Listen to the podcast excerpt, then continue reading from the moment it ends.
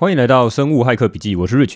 今天这集呢，我们来专访心理学博士、前高雄医学大学心理系教授蔡宇哲老师。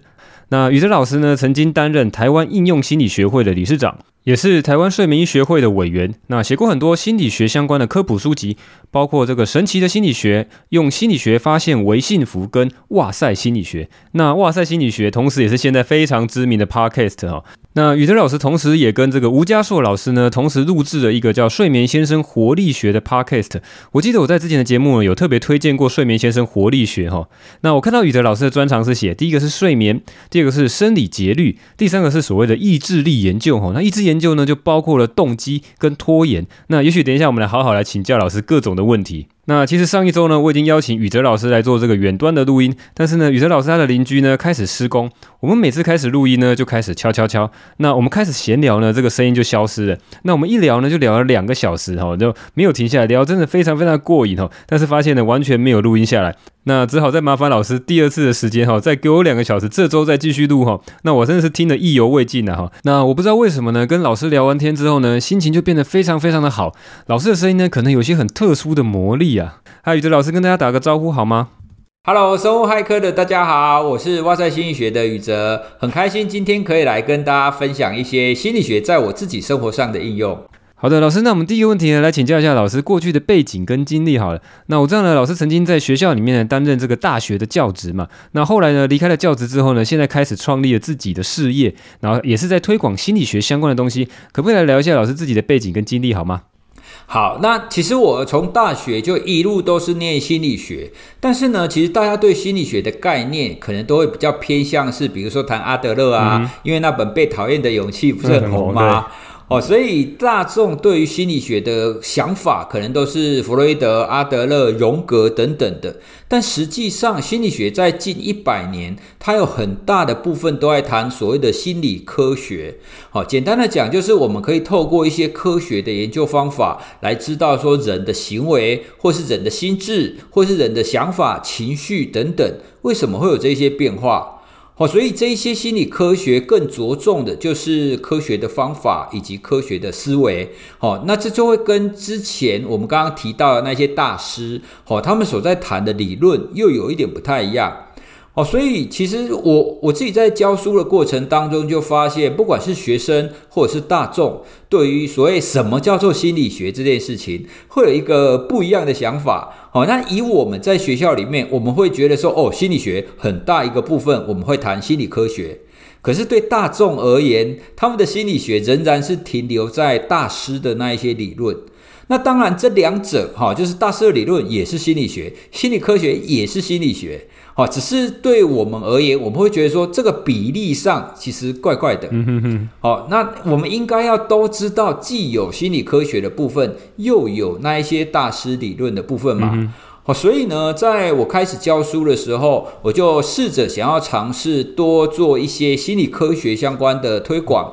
哦，那包含写文章啊，包含讲讲座啊等等的。好，所以那个时候比较多都是透过写科普文章。来把一些比较有趣的心理学的研究，可以就是在网络上可以让大家看。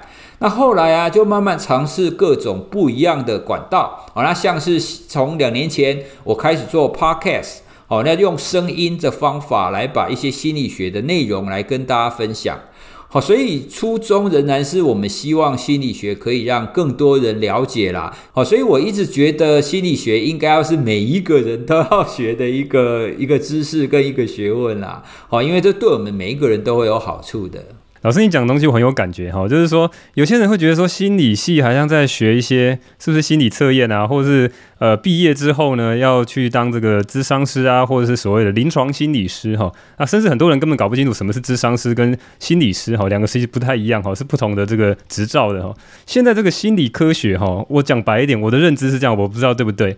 我认知是说，心理科学呢，甚至是某种程度可以去操弄别人的心理现象，可以去去控制别人。你想要他怎么做呢？用一些方法迂回的方式哈，钻到他的潜意识里面呢，然后让他照着我的方式做。我觉得是一个很 powerful 的东西。东西哦但是我知道很多人没有在想到这一点哈，比如说像选战好了哈，你或是你要做这各种的这个所谓文宣公式哈，很多都用到心理学的一些方法嘛。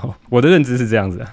没有错，其实所谓的心理学讲的是，当我们可以了解人，他会有一些基本的特性，或者是人会有一些特别的倾向，或者是人容易受什么样子的因素所影响。好，那这一些当我们了解之后，你当然可以反过来，然后来看，好，我们也可以用最有效率的方法去影响一个人。好，像你刚刚讲的选战，嗯、或者是另外一个更常见的所谓的百货公司周年庆。好，那百货公司周年庆，他们每一个文宣，他们要怎么写文案？这背后其实都是有心理学的意涵存在的。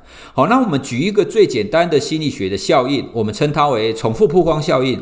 重复曝光效应的概念就是，只要是任何的图案或是任何的内容，哈，包括是声音，你只要可以重复听到很多次，哈，一次、两次、三次，你听到的次数越多。你就会对他越熟悉，那你对他越熟悉，你对他的好感度就会提高。好，那就就这样子非常简单的一个实验的内容，得到这样子的结果。那这个结果呢，大家想想看，现在开始在做选举，我们是不是在城市当中到处都会看到一些新任的候选人他的图案？大家都要把自己的脸秀出来给人家看，对不对？他为什么花那么多钱把脸秀出来给人家看？因为你只要看到他越多次，你就自然而然会对他产生熟悉感，会对他产生好感。好，所以这个就是其中一个非常基本的一个效应。刚刚你也有提到啊，我们可不可以用这样子来操弄人？其实整体来讲，最简单的方法应该是，如果我们对大众来使用这样子的心理学的一个效应的话，那么对大部分人会有效。可是，是不是对每一个人都有效？这就不一定，哦，还会有其他的因素影响啦，好，所以整体来讲，心理学可不可以用来影响人群呢？好，如果我们把对象放在人群好了，好，那的确它一定会产生影响的，好，像我们刚刚讲的政治也好，百货公司也好，这都会造成好的效应，但是呢，就不是百分之百，好，所以我们可以透过了解心理学来做一个去避免。被那一些呃百货公司的厂商啦，或是被那些政治人物来影响我们的态度，跟影响我们的想法。是是，这是一般这种学生的想法，然后我们这种匪类，然 后我们这种心存不是这种正念的人，我们一般都想要去影响别人，然后加大我们的影响力，然后比如说我们在做这种呃媒体好了哈，我们做 podcast 啊，我们在写文章啊，某种程度呢，我们也是在影响别人哈。当然，我们是希望是正面的影响，也用到很多这种心理学技巧。我认为它是个，这是我自己定义啊，我觉得它也是一种很厉害的 biohacking。嗯。好，那我们这个进入正题好了，我们来聊一下跟睡眠相关的，好吧？好，第一个问题我来聊一下。好，这个问题的，我们上个礼拜已经大概聊过一次，但是这个问题非常非常有趣啊！一直我一直很关注这个现在这个行政院这个数位政委叫唐凤。唐凤他号称他叫做公民骇客，他本来也是这个资讯工程背景，所以他这个有很多很厉害的系统，他有在做。那他就讲一件事情，我非常的好奇，就是说他其实现在在当政委，他必须要去处理很多不同的部门中间的这个。各种的角力冲突，哈，利益冲突都到他那边来做排解。那有人说要这样，有人说要那样，哈，他就说他可以睡前看四百页的文献，然后呢，睡觉中间开始回想，然后反复的斟酌，哈，看各方的想法，哈，然后白天听过的事情呢，看过的这些文献呢，哈，到晚上还可以再反刍，然后最后呢，他醒来之后，哎，有答案了，哈，哇塞，我听的真是，呃，好像不是一般人能做到的，哈。那听听看，老师，你觉得这东西到底是怎么回事啊？对，你刚刚后面讲的那个就是最重要的结论，这不是一般人做得到的。但是这有没有可能做到呢？有。好，那唐凤这个情况呢，我们可以把它拆成两个部分。第一个部分呢，其实有一些比较特别的人，他们的记忆力特别好。好像大家一定都听过，有一些人他从以前到现在，明西元几年的几月几号，他都可以记得那一天他发生了什么事。好，所以有一些特定的人是记忆力非常非常非常非常强的。那在这种记忆力非常强的当中呢，还有一种我们称它为全线心象。哦，全线就是他只要看到任何的影像，他就可以类似用照相机的方法这样咔嚓，他就把他看到的那个影像完完全全的复制下来。这个一般人其实是做不到的。好，比方说大家如果你去看任何的风景。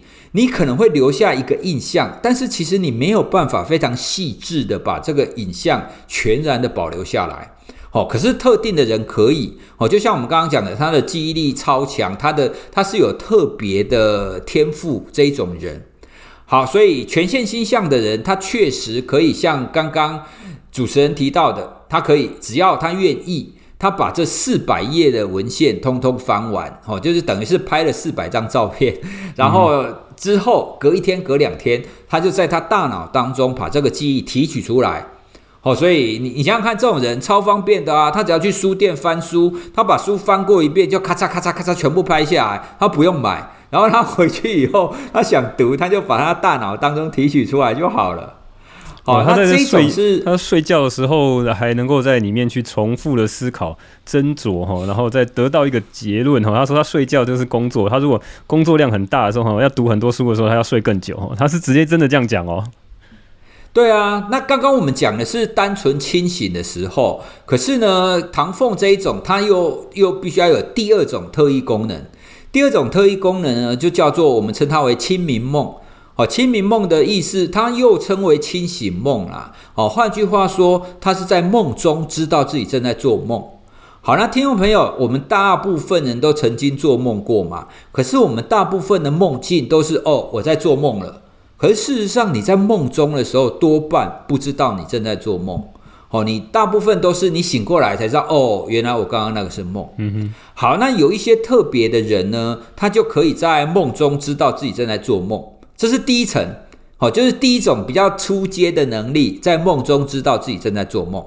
那进阶的呢？进阶就会像唐凤那样，他除了知道自己正在做梦以外，他还可以控制自己的梦境。好，比方说刚刚描述到的唐凤知道自己在做梦以后呢，他就想到啊，我今天有一本书没有读完，然后他就开启他的记忆，把他翻过的那一本书再翻出来，然后在梦中呢就可以做这样子的一个复习。好，所以呢，刚刚我们谈到的这种唐凤政委这样子很特别的能力，它其实结合了两者。第一个呢，它就是有类似照相机这样子的记忆能力；第二个呢，就是它可以做清醒梦。哦，他在梦中仍然可以控制自己。哦，那在这种情况底下，他才有办法达到刚刚那样子，很像是超人般的一个行为啦。嗯嗯。哦，那听众朋友，我们也不要想说你一定要这个样子啦，因为我们一般人是做不到的。这个是天生的，对不对？这个没办法后天训练。呃，应该说某个程度上，我们可以让他进步。比方说清明梦。好像刚刚讲的清醒梦，你在梦中知道自己正在做梦这件事，uh -huh, okay. 这件事情其实是可以训练的。但是呢，你要训练到可以控制能力很强，这个可能又做不到。好，所以人其实是这样啊，大部分的能力你都有一定程度的一个进步的程度。好，你只要努力训练，他应该都可以进步。但是你要跟那种天赋异禀的人一样。哦，那可能就非常难。他们可能出生，他的大脑的结构跟整个连接的方法就跟一般人不一样啊。嗯，像我这种人就是这种，像我这种人就是到处去想要 hack 大脑，hack 梦里面能不能进去里面呢？省点时间嘿，然后多增加一些生生产效率哈。那看起来是要有一些这个天分呢。好像还有一个方法，对不对？用这个所谓的冥想 meditation 的方式，好像可以呃让自己更高层次的去监控自己睡眠，是这样子吗？哦，那这个呢，其实是我之前曾经听过的一个传说啦。哦，传说。对，我曾经跟一些禅修的学者，哈，那跟他们聊天。那那个学者知道我研究睡眠之后，我就跟他讨论，就是禅修是不是有办法，就是让自己睡得更好。他有跟我提过他他知道的一个情况，他说那一些很很强，很就禅修可能几千小时甚至上万小时的那一些人啊，他们其实可以控制自己的睡眠。可是他们控制自己的睡眠的状态，不是说哦，我现在几点了？好，我睡觉，然后睡到自然醒。他们的控制睡眠其实是他只要有时间，他可以说好，我现在有五分钟的时间，我现在要开始睡觉，他就在一分钟之内立刻睡觉哦，大熊的能力。对，但是厉害的东西来咯，大家想想看，你睡着之后，你是不是就失去意识了？你会知道你正在睡觉吗？其实不会。对，所以大部分人失睡眠之后，其实失去意识的。可是刚刚我讲的这个禅修的传说啊，他们入睡之后，他们其实是有一个更高层次的自我。在觉察、在监控、正在睡觉的这个肉体。好，所以他的说法是说，睡着了以后，他其实是知道自己正在睡觉的，而且他可以在任何时刻唤醒正在睡觉当中的他。嗯那这个科学家应该把这个抓过来，对不对？EEG 啊，MRI 啊，fMRI 啊，什么高科技的脑部都把它扫一扫啊，看有没有发生什么事情。对啊，我也非常想要做。那我以前呢、啊，曾经有看过一篇研究。那那一篇研究呢，其实也的确发现这些禅修者，哦，就是他们这种禅修几万小时的人，他们在睡眠当中，他们的脑波跟一般人确实不太一样。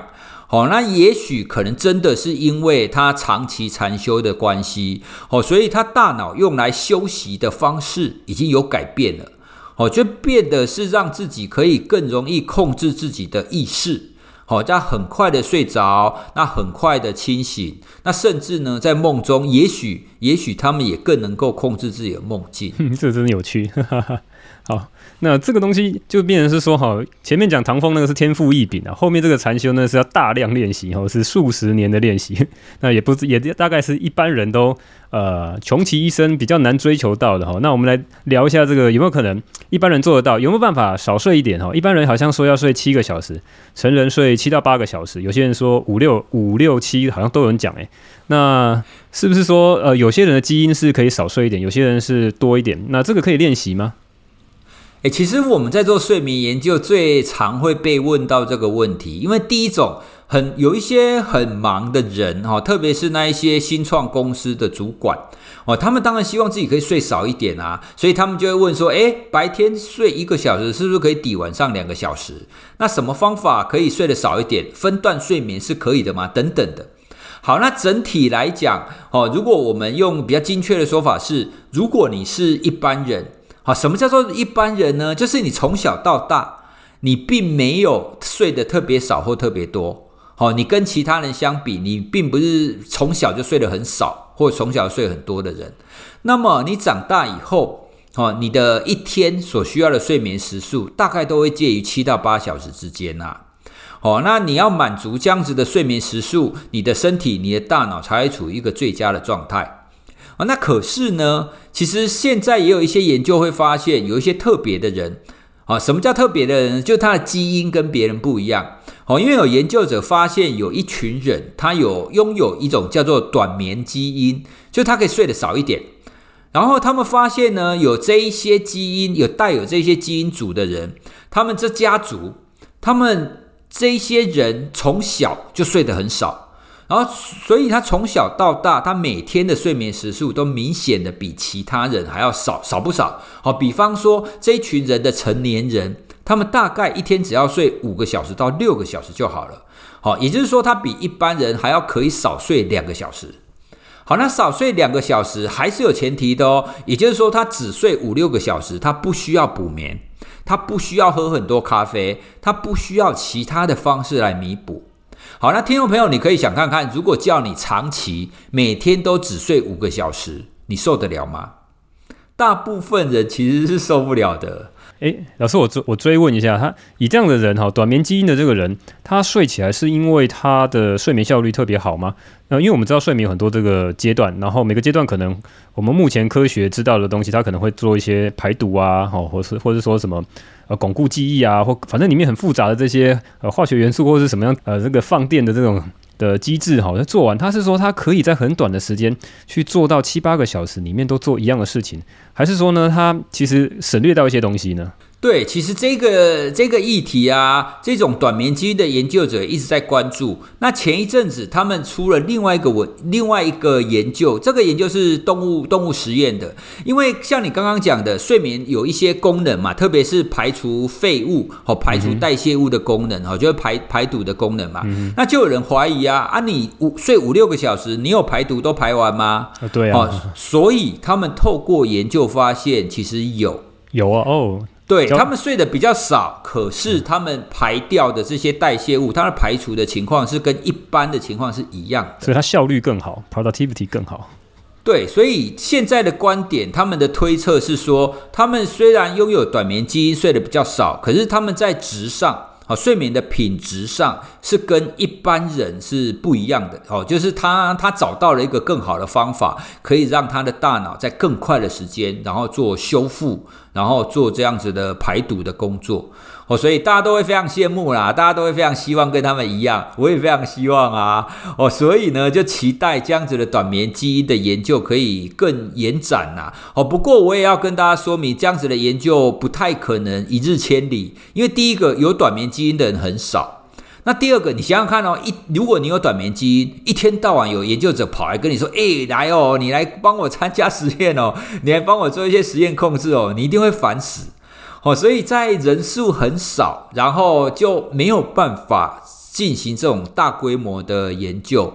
好，所以短眠基因的研究大概不会在三两年之间有什么突破性的进展啊，它大概会慢慢慢慢慢慢了解越来越多。嗯，二三十年后看会不会把它抓过来嘛？哪个基因？一般的认知就是你的那个基因就是会产生一些蛋白质或者是一些酵素，然后呢，如果你可以去 mimic，你去偷偷的跟它一样的东西哈，变成一种药哈，打到里面，打到你体内哈，这个最理想的方法，但那这个东西可能要研究的非常久哈。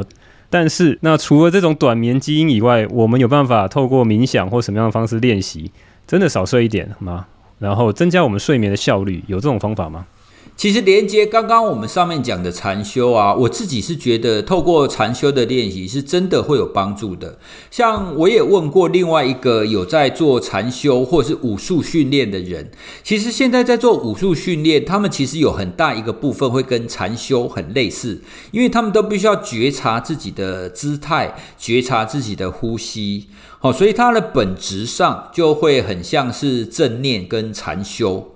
好，那他们就透过这样子长时间的这种禅修的训练，他可他确实是可以更快的让自己安定下来，更快的进入睡眠的状态。那当然，他也可以让自己的睡眠的过程的品质可以变得比较好。好，所以现在我在做睡眠讲座的时候，我通常会推荐。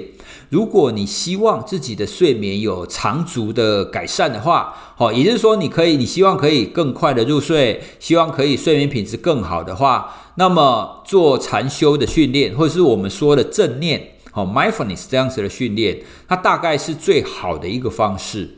哦，因为你练越久，它的效果就越好，就有就真的有有点像内功啦。内功，因为这个没有办法一日千里哈，它不像剑剑法一样，你就要练一练，这样子随便耍剑，你就可以看起来很厉害。内功真的要练很长的一段时间，可是，一旦你练成了，哦，真的是神功大成，然后你各个部分都可以有非常长足的一个不同。我们这个节目从心理学已经讲到武侠小说了。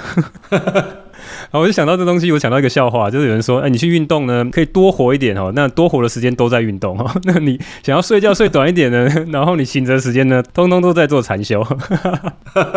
没有啦，应该也不至于啦。我觉得那是一开始啊，就是一开始你效率不好的时候呢，你可能会需要这样，就像运动一样嘛。你找到比较好的效率，你怎么样知道去运动的时间？对，哦，有一定的时间去花费，没错。那有一定的时间做练内功，哈，那这那这种 mindfulness 哈，这种 meditation 呢，也是 biohacking 里面四大绝技之一了哈，就是在用这种方式呢，让自己心里更安定，然后睡眠更好。然后各种的 productivity 都更好，生产力更好。哎，我们接下来继续聊更比较实务的问题，也是老师的专长哈。我就第一个来问我目前啊哈，常常会遇到问题，就是睡觉的时候可能会中途醒来。呃，前面很多应该很多人会讲过说啊，你很难以入睡，怎么怎么样去快速睡着呢？做一些呃睡眠卫教哈。那我们这个节目直接切入不良的主题哈。如果你中途醒来，然后醒来之后呢，可能就比较难入睡，因为我认识蛮多的人。哦，尤其是这种，呃，从事比较高压哈、高脑力运啊、高脑力活动的这些人哈，像老师讲的新创公司的这个创办人啊，或是你是在公司里面这种呃研发人员啊，需要做大量的脑力，而且你你可能运动量也不足哈，你也没在做长禅修哈，那你就是每天都要动大量的脑力的时候，很多人都会这种中途醒来哈。那更严重的是说啊，这个做噩梦醒来。那像我来讲，我是可能就不会睡到那么的足。我自己去观察，我有去量测我的这个睡眠里面的这个呃，有一些有一些工具可以知道哈，我大概深睡期都有睡到，但是后面这个呃速眼动期、快速动眼期呢都比较少，就比较早醒来，然后呢后面要去入睡，诶，有时候可以啊，但是有时候就比较困难，尤其是已经要接近天亮了，好像觉得再过再睡没多久又天亮了。但那老师有没有什么样方法哈，教我们一下这个中途醒来怎么样来解决这个问题吗？其实我们多半会建议中途醒来，你先观察一下，如果你的中途醒来是属于后半夜，就像你刚刚讲的，它是大概在凌晨的时候，比如说五点，好，就你明明应该要睡到七点，可是你四五点就醒来了。好，那如果我是这种五点就醒来的话，那么我多半就不会太要求我自己一定要睡回去。如果睡得着，那就睡；但是睡不着呢，就没有关系。好，可是呢，没有关系。以后它还有一个前提哦，就是我会起来开始我一天正常的运作。但是呢，我接下来的这一天呢，我不能在白天补眠太久。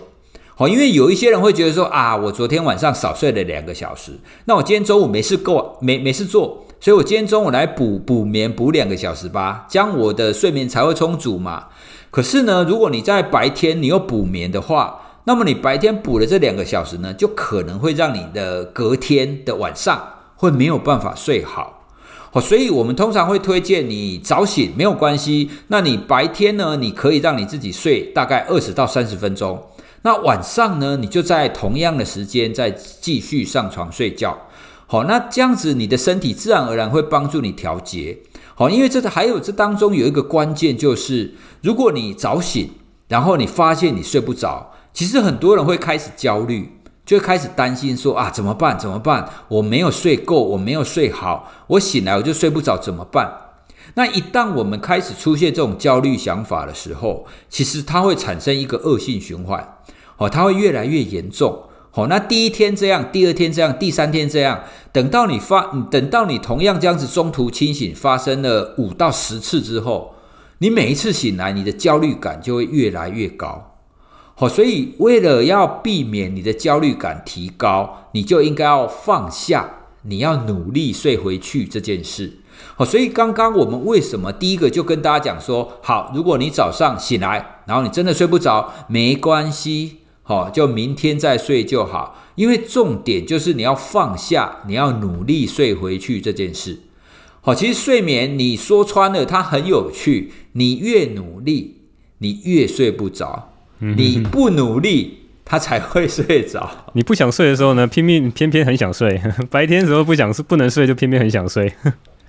对，所以我们常常跟失眠者说：“你就是太努力了，你就是太努力要睡觉了。”哦，因为大脑很有趣，你越努力想要入睡，它就越睡不着。其实这也跟记忆有关啊。我我们有一个非常著名的记忆叫大白熊实验，就是叫你不要记得大白熊。前面给你看大白熊这件事嘛，然后给你看完，然后叫你说好，接下来你不能想到大白熊哦，千万不要想哦，千万不要想。可是越叫你不要想，你越会想到哦。所以我我们要了解这样子的一个情况，你才有办法去规划合适你的一个睡眠的方法啦。好，所以中途醒来，其实最重要的一定是你千万不能让你进入那个焦虑的恶性循环。嗯哼哼，老师上次我们在聊的时候，你有讲说，那就起来看看书嘛，哈，听听 podcast，然后不要让这个思绪乱想，或是你可以做冥想，你就去做冥想嘛。对，当然可以冥想，或是你有一些放松的练习，吼，像是有一些腹式呼吸啦、身体扫描啦等等的，这些其实都很好。那另外呢，刚刚有提到 Podcast，吼，我也非常推荐大家可以用一些声音，像是我最近开始有的另外一个睡前的练习，就是我在听相声。哦，因为我以前非常喜欢听呃一些早期的相声呢，就是这一页我们来说相声那那那一些系列，好，那一些系列其实我都听了非常非常的多次，我都非常熟悉了。可是呢，我在晚上我在睡觉前，我就把它播，我就开始去定时，我就播三十分钟。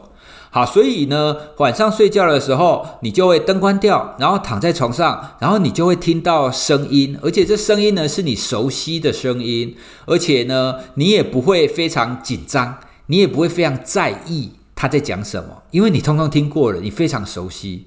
好，所以你就会这样听着听着，诶，突然就睡着了。然后隔天呢，你你要找到昨天的片段，你又发现，诶，我昨天好像听不到五分钟。你就失去记忆了，好，所以这个其实也是现在一个非常简单帮助你入睡的方法，哈，原则就是你用听的，然后呢，你听的内容呢，尽量是找你熟悉的，不会让你紧张的，好，不会让你兴奋的，好，那这种声音呢，它就容易帮助你入睡。对，熟悉的声音。对，所以如果你没有这种 meditation 的或者是放松的练习的话，透过声音这个方法也是一个不错的选择。这个让我想到一件事情哈，我自己呢最容易睡着呢，我大概这这一年来哈录 podcast 之前。最容易睡着呢，就是听自己的声音，因为我录完之后呢，我录完之后我要剪辑，然后剪剪剪剪，有时候会很累哈。这个有时候要把一些这个录不好的东西东西要剪掉啊，空白的地方要剪掉哈。然后呢就很繁杂嘛，要花很多时间。然后录就剪得很累之后，好想说啊，剪得差不多，然后我就把它输出，然后放到那个手机上面，最后再来听一下好，然后就听听听。那只要听呢，大概不用五分钟，我都还没有到那个时间，我就会睡着。然后我就想到说，这个东西确实是最熟悉的声音，就是因为我在录 Podcast，我最熟。熟悉自己听到的声音，整天都在那边剪片呢。对，可可是这有前提哦，这个前提就是你不会听到你讲的那一段，然后你就开始想说啊，不对，这一段我要换什么方式讲，或者这一段我没有讲好，我没有剪好 哦。如果你会有这样子的这种思绪的话，那这个就比较不适合哦。所以呢，其实我们常常在讲好的方法，我们通常要讲的很细。好像你刚刚那个建议对你来讲其实是非常棒的。但是呢，有一些人他就是非常高敏感，或者是他非常希望自己的表现是很完美哦，对对对，对他就会出现我那样的、嗯、那那样子的想法啦。嘿，所以我们通常在很多睡眠的建议上，我们我们常会说最好的方式就是一对一，好，因为一对一我才有办法知道你的所有的特质，然后来帮你找到一个最适合你的方法，好，不然像我们在 Podcast 这样子，然后来。推荐我们大部分都只能讲原则啦，哈，就是熟悉的声音，然后他不要花脑力，不会让你太兴奋，等等，就这样子。不会太焦虑，对对。老师，你讲到这个东西，我想到两件事。一件事情呢，就是说你讲那件事情，我跟其他的同业哈有交流过，我就说呢，哎，我这样子很好睡哦。然后他们说，哎，我如果这样的话，我一定睡不着。就像老师讲的，听一听呢，就发现说啊，我要重讲这一段，哦，听听这边要剪一下哈，然后他就睡不着了。呃，另外一件事情呢，我想到就是说，哎，其实大家哈，可能刚才还没有跟把这个事情跟大家介绍比较详细一点哦。宇哲老师呢，本身这个真正非常厉害的专长就在于睡眠。好，那帮助别人怎么样去睡眠？他在这个睡眠医学会里面也从事了很多这种卫生教育啊，到处去推广啊，怎么样比较好睡？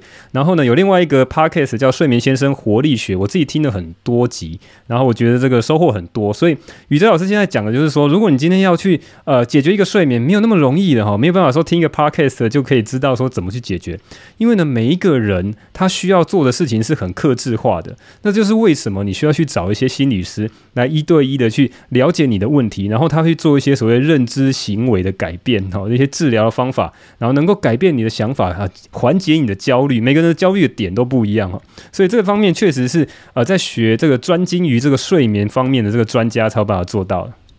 对啊，所以我们常常在面对不管是企业也好，或者是其他单位也好，很多人都会期待说：“诶，我来听你演讲，听完之后我回去就睡得很好。”或者是他想要问一个问题，比方说：“诶，老师，我都很难入睡呢，有没有什么方法可以帮助我入睡？”他们可能会期待我讲一个方法，他就回去就睡得很好，或者是我叫他吃什么东西，他就可以睡得很好。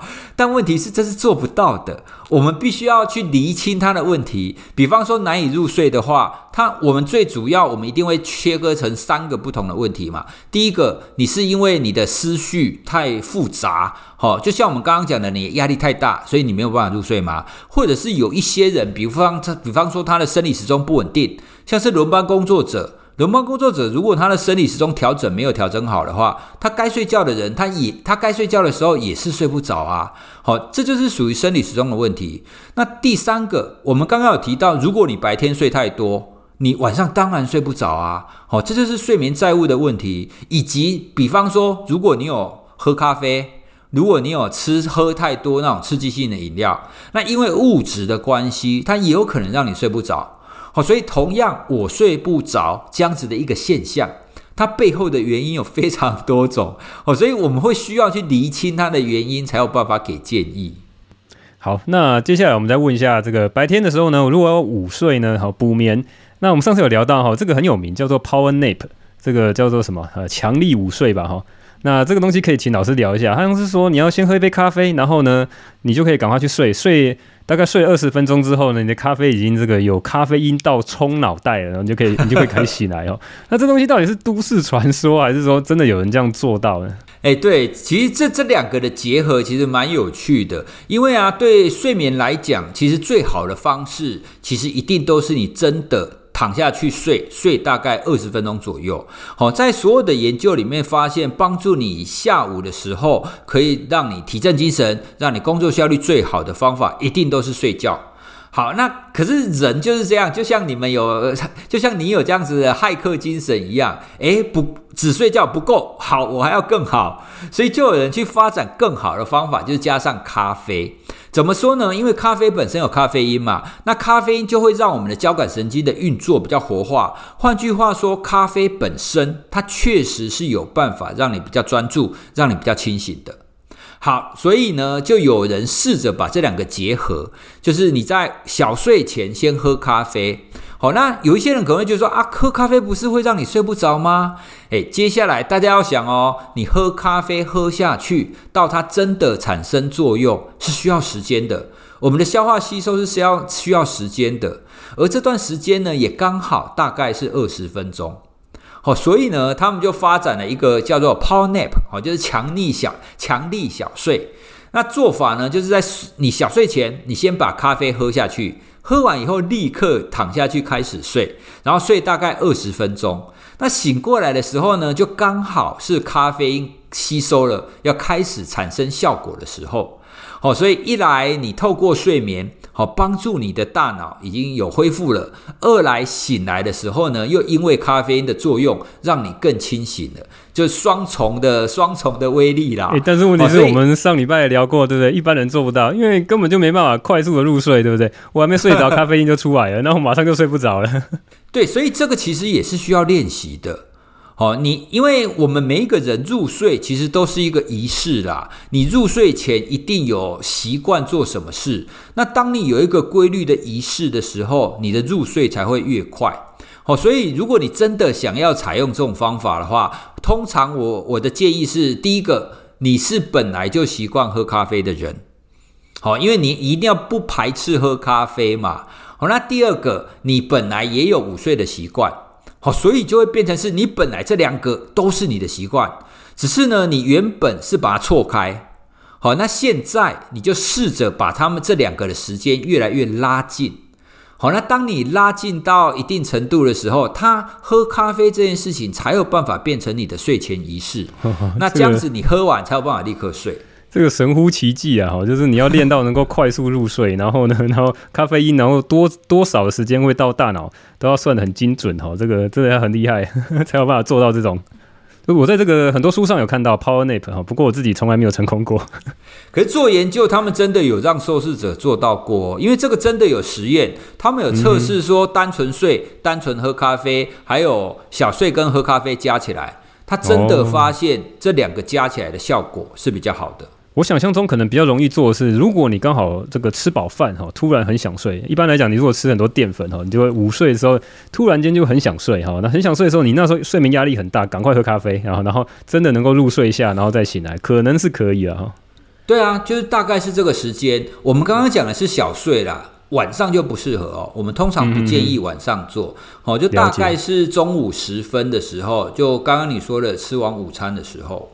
嗯哼哼，好，那这这个话题我们聊到这边，我们接下来来聊一下跟睡眠跟学习哈。这是因为我在老师的这个部落格，老师有写过很多文字哈，在这个免费给大家看很多的部落格的文字，我就看到呢，他他讲到说，你睡前如果先背单字，那睡着之后呢，用另外一种东西，有一种录音机哈，它那个应该是比较古早的实验，不知道是 MP3 还是录音机哈，它会重复播放这个睡前已经念过这个背单字哈，背过的单字，我记得那个。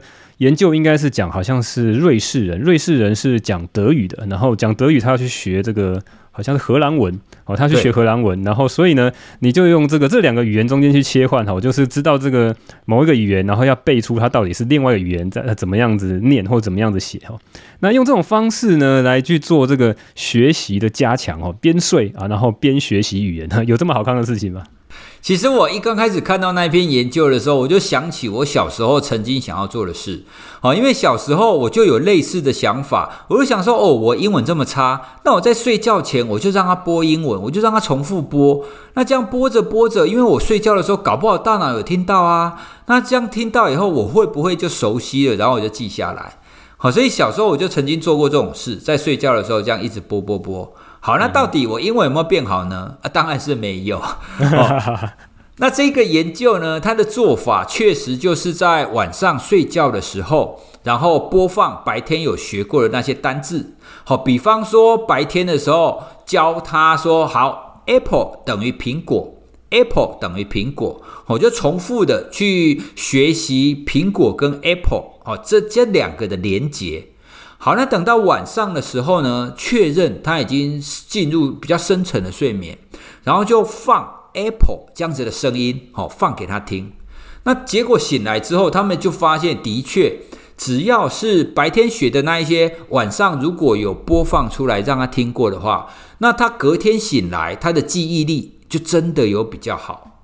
好，所以呢，就是刚刚我们讲的晚上的复习。它会对白天的学习是有好处的，而但是，嗯哼，好，那接接下来就要跟大家讲但书啦。好，那你这样听起来这样很好，对不对？大家是不是想要开始就是把自己白天念的英文，然后把它录下来，这样播？好，当中有困难的地方啦。好，那第一个呢，就是声音要多大才会既让你的大脑有听到，而且又不会吵醒你？好，因为睡眠其实有的时候是很敏感，而且会因人而异。好，因为有一些人可能声音再怎么大都不会被吵醒，可是有一些人一点点声音就会醒。好，所以刚刚我们说的这种睡眠当中的复习，它必须要让你持续在睡眠当中。好，所以如果你放 Apple 哦太大声，然后你就吵醒了，这样子就没有效果，将睡眠中断掉就不会有效了。好，所以呢，这个困难点就是在于我们很难去控制、去克制化我们每一个人晚上睡觉的时候声音到底要多大。那实验之所以可以做到呢，是因为他们有实验室的严格的测试跟控管啊。哦，他们会针对每一个受试者去测量他的听觉域，然后在控制他睡觉的时候呢，他播出来的声音在低于听觉域，哦，就是不会吵醒他的意思。哦，那这个一般我们是很难做到的啦。好，所以我们通常不会建议去尝试。哦，因为只要你一旦你的声音大小没有控制好，那会造成你睡眠的中断。好，那简简单的讲，就是因为声音的出现，让你的睡眠没有办法进入深层睡眠，会一直延维持在浅层。那如果如果你声音播出来，反而造成这种效果的话，那么会对学习好是有反效果的。好，所以你本来播声音是想要让你学好一点，可是呢，当你控声音量没有控制好，你播声音不但没有让你学好一点，而且让你睡得变不好了，而且你的学习效果就不能更差。好，所以这样子的一个研究，其实帮助我们了解睡眠的机制啦。那但是呢，距离我们要真的把它实体化，然后把它做成一个产品哦，来帮助我们学习，后续还有很多的研究必须要去理清哦，因为现在实用性还没有那么高啦。我自己有去看一下他这篇 paper 大概的实验的方法，它基本上它会在 N 三的时候，就是非快速动眼期，一般一开始睡觉的时候就开始 N one、N two、N three 嘛哈，到 N 三就是最深睡的时候，它在那个时候呢，它用一些这个重复播放声音，而且它调到一个。不会让你睡醒哈，让你重复复习，在那个时候去做这个单字的复习。那刚老师讲到，就是说你要有这个音域哈，你不能让你把它吵醒。所以这个东西呢，一方面我会觉得说，它的基础研究可能也不是那么的可靠哈，还没有还没有到那么成熟了，它可能要更多人，然后更更看说到底在哪一个阶段是最有效的。然后呢，基础研究做完之后呢，可能才去做所谓的产品化、商业化哈。然后你真的。那不可能每个人都要实验室里面测嘛？啊，可以的，它可能是一个很昂贵的一个这个方法啊，或者是它要变成是家用的一些呃所谓的 IoT 啊，一些这个穿戴式装置哈，那可能就要其他的这种创新哈，一些更厉害的公司来做这件事情。它首先要有基础研究做好，然后再去做商品化哈，看起来就是还需要一段时间啊。那因为这个东西好像也没有非常非常大量的人在投入这块研究嘛，所以可能没有那么快了哈。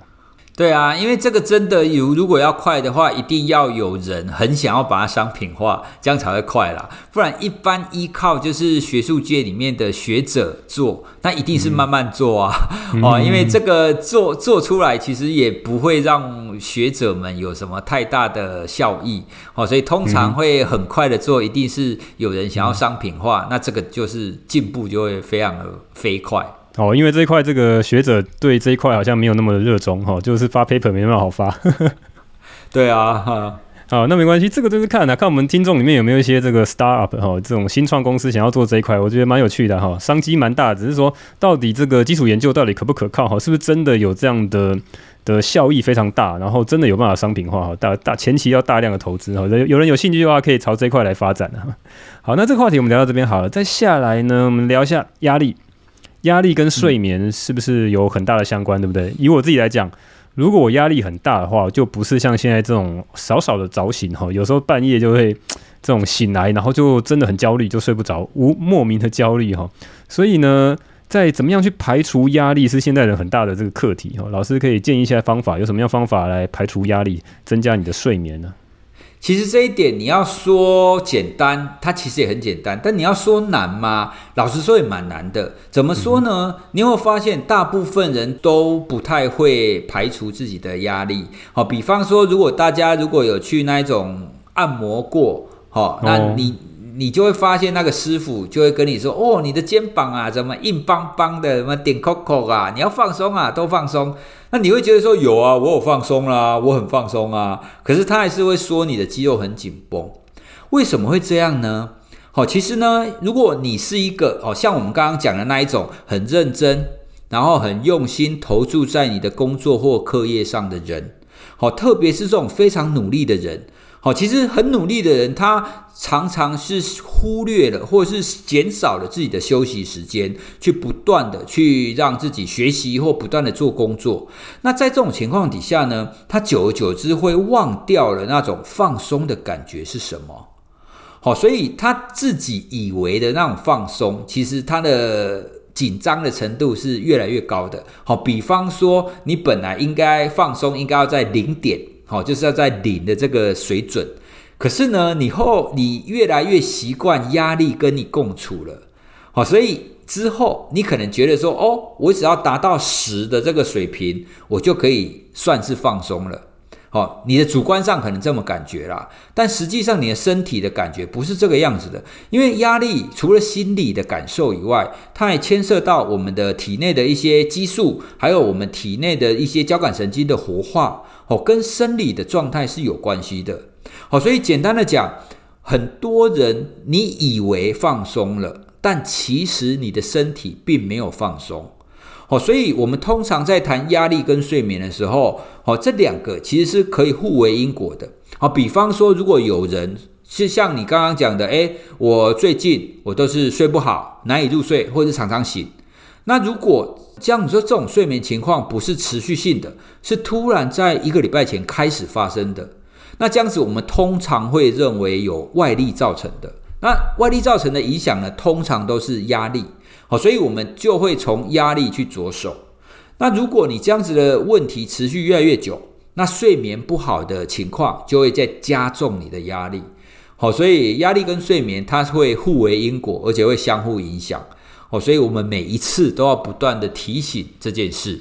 对对，老师，我是在期待你讲一个东西，因为你你在这个访纲里面讲到一个叫做“三小休息法”。对，啊，我一直在想说，哎、欸，老师什么时候要讲“三小休息法”嘞？对，我就是接下来要讲。刚刚你如果觉得太长，你得你事后可以剪掉。没关系，没关系。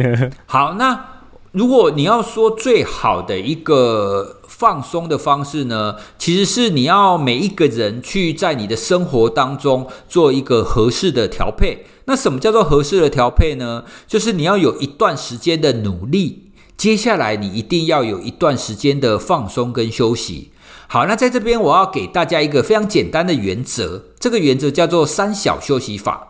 哦，三小休息法是指有三个小休息哦，不是三小，哦，是三个小休息的意思。好，那哪三个呢？第一个，你每天要有三十分钟的小休息。好，比方说你在每天你找你的午后，哦，你可以小睡个二三十分钟，或者是你可以散步个二三十分钟，或者是你可以出去走一走，或者是你去运动三十分钟。好，所以每天让你的这种紧绷可以中断个三十分钟。好，这是第一个每天的。第二个呢，你每个礼拜要有三个小时的休闲。好，比方说你周末的时候，或者是你放假的时候，你可以安排去逛街啦，安排去看电影啦，安排去健身房啊，安排出去哪里走走啊，等等的。好，那每个礼拜给你三个小时左右的休闲活动。那第三个小休息呢，是你每三个月，哦，就是每一季啦，好，每一季可以让你自己有一个小旅行。好，那这个小旅行呢，可以是一天的，或是两天一夜的。那最好呢，就是可以离开你工作的县市。好，因为我们人总是觉得说，诶，我现在到了另外一个县市，就好像是你到了另外一个世界嘛。好像很多人出国以后就会做一些很奇怪的事一样啊，诶，出国了就跟我本来的自我脱离了。好，所以放松也有类似的概念。好，所以我们刚刚讲的三小休息法，就是每天三十分钟，每个礼拜三小时，跟每三个月安排一次小旅行。好，那大家想象一下，如果你的 schedule 是这样排的话。好，你会每一段时间努力过后，都会有相对于努你那一段时间努力的放松跟休闲。好，所以在一动跟一静、一动跟一静的配合，你才有办法达到一个压力的平衡状态。好，不然很多人都是一直努力、一直努力、一直努力，不用放假，不用休息，不用出去玩。好，那在这种情况底下，这个压力就越来越紧绷。而到最后崩溃的时候，最常出现的就是失眠的问题。好，所以我们都会推荐，就大部分的这种，特别是那种中高阶主管啊，好，因为失眠的最大的族群都是这种事业有成的人，而他们事业有成，就是因为他们过度努力。哦，所以有的时候我们真的要看一下生活应该要怎么平衡啦。好，而不是你觉得说，哦，我的压力快爆表了，你才要去舒压。哦，这样子通常是已经来不及了啦。啊，我就讲到说，中高阶主管呢会有这种压力哈。那最惨的就是你没有做到中高阶主管，结果你压力还是一样大哈。你也没赚到钱啊，但是呢，每天就是睡不着啊，然后呢，中断醒来，那就更划不来了。嗯、对啊，更划不来，就变成每个人还是要这个像女生讲的哈，什么多爱自己一点哈，多让自己休息一点。我之前在访问另外一位这个来宾，这个林玉轩医师，他是精神科的医师，他说他有一个秘招哈，就是说他怎么样把他的论文写得比较好。哦，他他也是一个 PhD 哈，他也是一个学者，他做很多这个精神医学的研究哈。他说他把他论文发得更多更好，就是呢严格限制他工作的时间，然后就不要工作时间太长，一定每天要有固定的时间休息。这也呼应到老师的讲法。对啊，其实每一个人真的要安排属于你自己的一个放松的方式啦。刚刚我们讲的三小休息法，大家可以把它想成是一个原则，好，就是你要有短中长期的一个放松。那至于你要每天还是每两天，你要三十分钟还是要四十分钟，这真的是因人而异。好，所以如果你可以有这样子的短中长期的安排，那相信你的生活就可以在动静当中取得一个平衡点。嗯哼，了解。好吧，那我们这个睡眠跟压力呢，就讲到这边。好，那下一个问题，我们再继续问其他的问题了哈。这个关于这个，其实也蛮好奇一件事。老师，你在这么多年以来，你觉得对你来讲，你学心理学带来最大的收获是有什么东西啊？对，其实心理学可以让我变得更愿意温柔跟同理别人，但是这绝对不是说心理学的很多知识都会教我去同理。教我去温柔别人，不是，而是我是从心理学的一些学习当中知道人是很脆弱的，或是人是很容易犯错的。好，比方说，其实人的记忆是不是那么确定的，或者是我们也都知道人会有很多的认知的偏误，好像是我们很容易去接受跟我们的立场相近的事物啊，像是我们很容易去接受那一些资讯看起来是。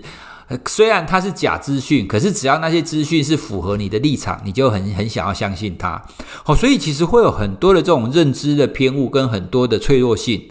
好，那当你了解人是这么不完美，人是这么充满缺点的时候，那你就会知道哦，原来我是这个样子。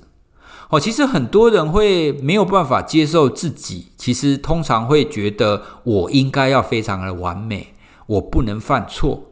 好，所以当你去了解人是脆弱的，人是不完美的时候，你就会坦然的接纳。哦，原来我自己也会犯错，原来我其实会做不好。那当你愿意接纳自己的时候呢，你就比较会正向的去看待说，说啊，没关系啊，反正我犯错了，那我接下来再学习，接下来再成长，其实就好了。好，所以对你自己来讲，会比较愿意朝向一个成长型的思维。那如果对别人来讲，其实也是啊，因为你已经可以理解人一定会犯错了，那你为什么要苛求你的先生、你的太太、你的小孩要 always 呈现一个完美状态呢？如果他犯错了，真的是他愿意的吗？他也不愿意啊。既然他是不小心犯错的，那你跟他生气有用吗？没有必要。好，所以透过这样子的学习，你会更愿意去接纳彼此，好，包含自己，包含对方，好，包含外在，好，所以在这种情况底下，我自己是觉得，透过这些知识，让你当你了解越多关于人的知识的时候，好，那你会越越知道怎么跟其他人互动啦，那你也越知道说，哦，什么事情其实你根本怪不得他。哦，因为根本也不是他愿意的。老师果然是这个。心理学界的暖男哈，像我这种心心术不正，就是整天想说人有什么漏洞哈，我来 hack 他来操控他哈，或是来操控我自己啊哈，biohacking 在操控自己啊。我知道我自己，如果我能够了解我心理学上面的有哪些漏洞哈，像刚刚讲的意志力啊哈，什么时候能够很难回血哈，我要避开这个坑哈，我要 hack 我自己，把我的 productivity 我的生产力把它提升哈。我整天在想这些事啊，那老师讲的都是很比较感性哈，这种东西比较适合这种暖男来讲的。其实你讲的那个当然也是啦，只是呢，你说的那些大部分人其实也都会关注，好像是现在也有很多科普书籍在讨论这些啊。可是呢，其实当我们把一门知识拿来应用的时候，你可以看到比较刚性的一面。所谓的刚性，就是它可以应用在生活当中的哪个领域？好，比方说记忆，比方说决策，比方说刚刚我们讲的那一些拖延啊、意志力。这些都是比较刚性的部分，可是呢，那些比较软性的部分呢，你有没有办法让你变得更好？所谓的更好，不只是你更能够成长或更有意志力，它还包含着你更能够温柔的看待这个世界。好，所以呢，我我才会比较主动的分享刚刚那种比较比较软性的部分啊，因为我认为那个部分反而是比较困难的，嗯。这个可就是可能可以提升一些呃人生活在这世界上一些韧性哈，你给我很大的启发了哈，我觉得蛮有趣的。我比较少来思考这方面的面向。那好，那这边问题，我觉得这东西超棒的哈，我学到超多。好，那这一集呢，宇哲老师刚好讲到休息的方法跟如何用温柔的方式看待自己跟别人。那在节目播出的当下呢，刚好哇塞心理学呢出了一本新书，书名是你需要的是休息，而不是放弃。那副标题，诶，这个副标题很长哦，因为现在书名都要一次讲到重点哦。出版社很喜欢把它写得很多哦，叫做“哇塞聊心事，十九道练习陪你解锁人生难题”啊。那这本书是娜娜心理师跟叶子老师用温暖却精辟的文字来陪你处理，就包括迷惘、焦虑、哀伤。歉疚等情绪哈，书中有一个章节是在讲哈，如何来学习温柔的对待自己哈。哦，对，这本书也是号称哈，帮你突破心灵困境，重新定锚人生哈。以上都是这个出版社写的这个形容词哈，要我写这种文案我也写不出来。好，那趁机置入一下，推荐给大家。好，那这一集呢是专访蔡宇哲老师的上集，我简单来总结一下。首先呢，冥想是一个心理学教授也大力推崇的强大 biohacking。它不但可以平静心情、改善睡眠，那你长时间的练习冥想 （meditation） 哦，还可能练成快速入睡，那可以任意控制你睡眠的长短。哦，那如果你不知道什么是正念冥想的话，在 YouTube 上面或 Podcast 上面呢，有一大堆的教学，甚至有人陪练哦，陪你去练。那它的核心概念只有一句话：你要专心在当下做的任何事情。你在静坐的时候就认真的观察呼吸；你在走路的时候就认真的观察你脚底着地的那个感觉。哈，观察的这个“观”这个字呢，是冥想的核心呢。那宇哲老师告诉我们呢，有人如果把这件事情练到极致的时候，可以像武侠小说的情节一般，在睡梦中观察，甚至控制自己的梦境跟意念。哈。那再来就是老师推荐一个 biohacking 的技巧，当你听到熟悉人的声音，是可以帮助入睡哈。例如老师很喜欢去听他已经听过 N 遍非常熟的这个相声桥段。那你如果找不到什么东西要听哈，来来来，生物骇客笔记每一集哈都充满了鬼扯的内容，再加上 Rich 这种单调的阿宅嗓音哈，那我昨天晚上睡觉前才又听了我自己的录音哈，几分钟之后就失去意识哈，一觉睡到天亮哈。那我们也聊到这个睡眠跟学习的研究哈，例如说瑞士有学者哈，他设计出让人可以在睡梦中听录音的方式来学语言哈。我有继续去追这个这一群学者的研究，我发现呢，他们从二零一四年开始研究，而且呢，每一两年就有陆续有新的发表文章出来。那直到这一两年还有继续更新他们实验的结果，还有他导入新的方法哈。那之后如果有什么样突破，我可以在节目上继续来谈好了。那因为睡眠是人体效能恢复呢最重要的一个技巧。我之前呢也有两集的节目谈到睡眠，而且呢是目前我所有集数里面收听的人数最高的那两集，包括了 EP 二十二第二十二集有提到如何去解决报复性入睡拖延。那第 EP 二十四哈二十四集在讲到如何睡得更快、睡得更深、恢复得更好。有兴趣的呢可以回去听一下。那这集最后呢，宇哲老师推荐我们用一个方法来避免工作过度的紧绷哈，会影响到睡眠跟健康哈，叫做三小休息法哈。那听到一本正经的大学老师讲三小休息法，我真的很想笑哈。那这个方法基本上就希望大家在短中长期的时间内都要尽量安排适当的休息时间，避免过度劳累哈。你发生了过劳的情况就已经来不及了哈。那可以是每天三十分钟休息，或者是每周三小时到处走走，或每一季安排一个小旅行。好了，今天就这样了，下一集我会继续跟宇哲老师来聊。聊所谓的意志力的 biohacking 的方法。好，我是 Rich，这里是生物骇客笔记，拜。